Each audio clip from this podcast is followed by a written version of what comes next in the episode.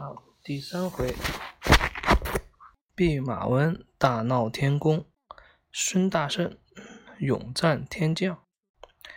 太白金星领悟空离开水帘洞，驾云来到了南天门。只见眼前宫门高丈高约万丈，金碧辉煌。进入宫门，更有仙禽神鸟。环绕左右，梵音妙曲，这叫什么？缭绕不绝。悟空不禁暗想：真是好地方呀！正寻之间，不觉来到了凌霄殿前。太白金星道：“陛下，臣已将此妖猴。”陈已将妖仙带来了。玉帝见了，对悟空说：“你就是那闯龙宫、扰地府的妖仙。”悟空双手叉腰答道：“正是老孙。”众仙一听，大惊失色，道：“这野猴见了玉帝都不参拜，还敢自称老孙，真是该死！”玉帝也不发怒，笑道。孙悟空只是下界仙妖仙，初次上殿，不知道礼节，不必责备他。玉帝又问：“我天庭缺少什么官职？”武曲星道：“陛下，天宫里弼马监缺个领事，御马监缺个领事。”玉帝道：“好，就令孙悟空做个弼马温。”说完，便下令募得新官，送他上任去了。悟空美滋滋的来到御马监，召集属下大小官员管事，点了人数，又清了马术，一一登记在册，又分派了任务，天天尽心看管那些天马。这一天，他闲来无事。召集属下在御马监设宴，喝得兴起时，问众人：“我这弼马温是多大的官？”众人答道：“弼马温就是给玉帝放马的，是最小最低的芝麻绿豆官。如马稍有落标，还会受到责罚。”这悟空本来是称王称霸的人物，听他们这么一说。不觉心上心头上火，咬牙大怒道：“岂有此理！岂有此理！太小看老孙了！我本是一方王者，却来给这里放马，这官儿不做了！”说完，他一脚踢翻桌子，取出耳中的金箍棒，从御马间一直打出了连蓝天门。悟空回到花果山。众猴见其满脸不高兴，就问：“大王，在天上当官应该十分得意，为什么回来愁眉苦脸的？”悟空把其中原委给众猴听。忽听有人说道：“大王，你如此神通广大，何苦受那个罪？不如这个齐天大圣来的畅快。”悟空一听，大喜。从此高高兴兴的当起了齐天大圣。玉帝听说孙悟空嫌官职太小，早已反下天宫，当即封托塔李天王李靖为元帅，哪吒哪吒三太子为三坛海会大神，大神下界捉拿孙悟空。李天王与哪吒领命，点齐三军。又以巨灵神为先锋，浩浩荡荡朝花果山杀来。孙悟空早有准备，披挂完毕后，点起猴兵猴将，在洞外摆开阵势。打那头阵的巨灵神见那面齐天大圣之旗正飘扬，当下抡起斧头砍向美猴王。悟空迎战上前，两人天上地下，斧来棒往，只战了几个回合，那巨灵神便败下阵来。哪吒三太子气愤不过，整顿行装，又来到水帘洞前挑战。悟空嘲笑道：“小太子，你的奶牙都还没有退，胎毛还没干，怎么敢来向我齐天大圣挑战？”哪吒气得大喝一声：“变！”马上变作三头六臂，恶狠狠地拿着斩妖剑、砍妖刀，啪！然后束腰索、降魔杵、绣球儿、火轮儿迎面打来。孙悟空也大喝一声，变作三头六臂，提了三条金箍棒，厮杀开来。这一杀就是三十个回合。三太子将手上兵器变作千千万，悟空将。金箍棒变成千千万万万千，双方你来我往，打得难分难解，难解难分。悟空使了个诈，拔下毫毛变出一个假身，仍跟三太子混战，真身却跳到三太子的哪吒身后，一棒打下去，那三太子躲闪不及，负伤逃走了。李天王吃了败仗，收兵回营，向玉帝禀报。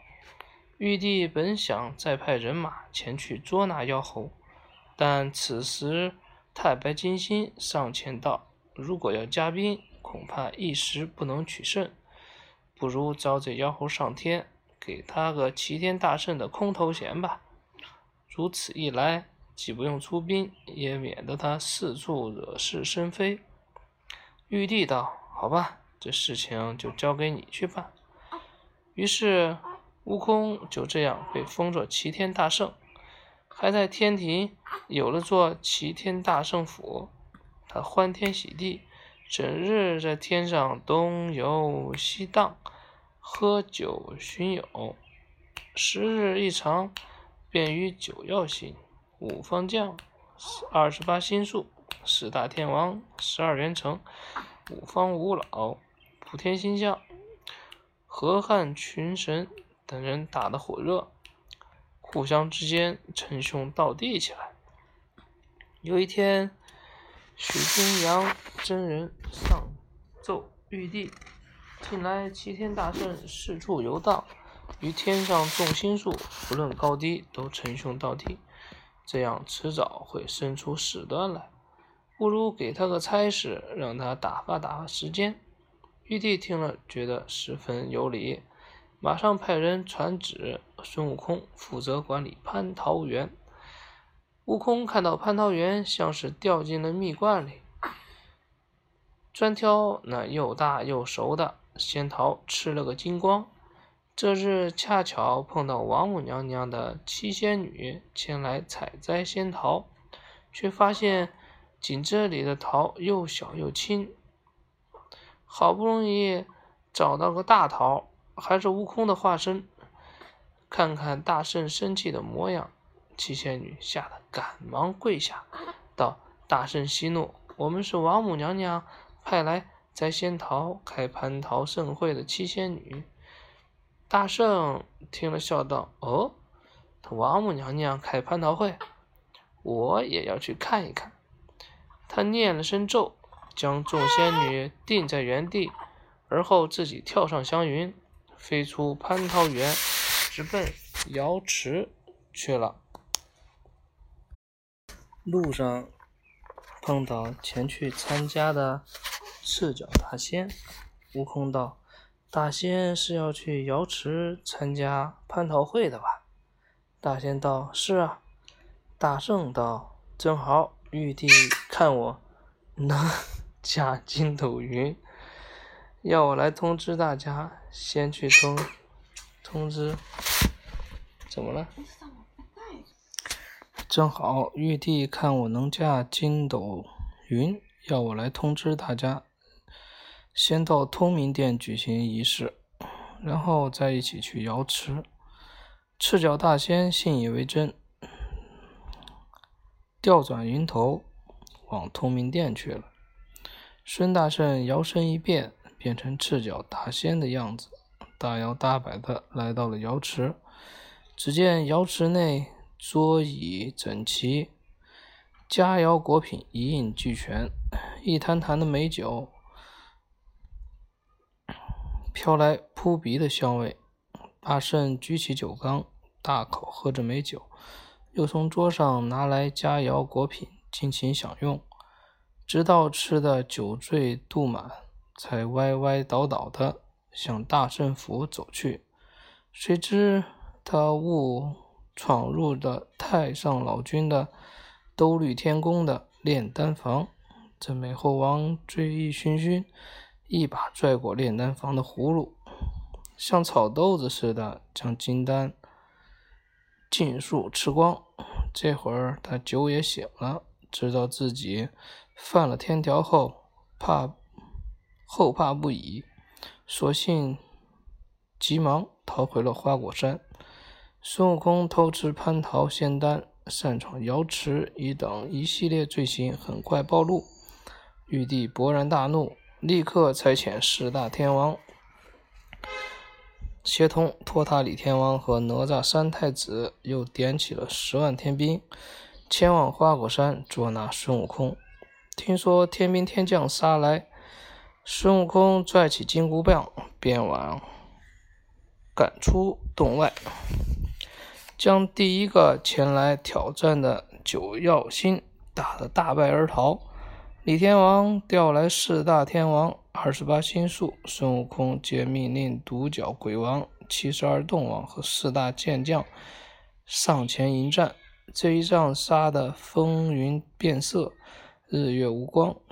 独角鬼王和七十二洞妖妖王都被天兵捉去，只有四健将和猴群逃回了水帘洞。第二天，两军再次展开阵势。李天王的二儿子木吒也赶来参战。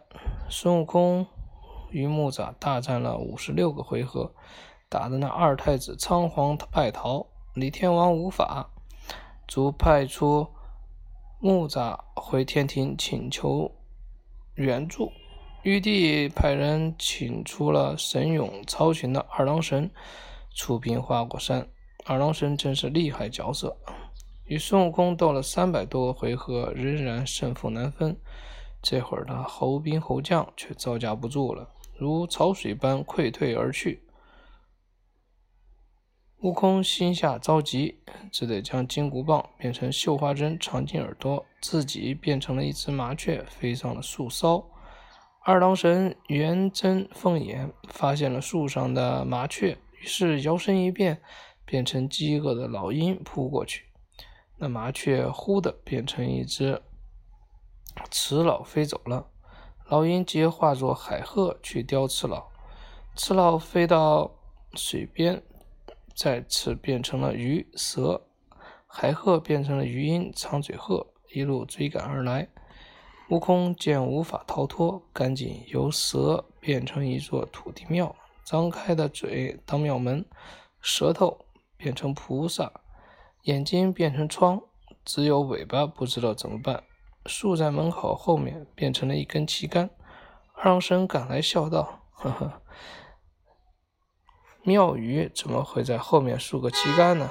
这个猢狲，休想变庙宇骗我进去，再一口咬住我，等我来捣烂他的窗户，踢坏他的大门。”悟空一听不对，赶紧架起筋斗云，飞到二郎神的庙里。自己化作二郎神的模样，令庙中的大小管事都来磕头。这时二郎神也赶到，两人又开始一阵厮杀，边打边飞。回到花果山，玉帝正带领各路神仙在南天门观战，见众将久攻不下，太上老君急了，从衣袖中拿出一个金刚圈，朝悟空扔去。悟空被二郎神等一干神将包围。没注意飞来之物，被金刚圈打得昏死过去。就这样，齐天大圣被牢牢捆绑起来，送到天庭的斩妖台。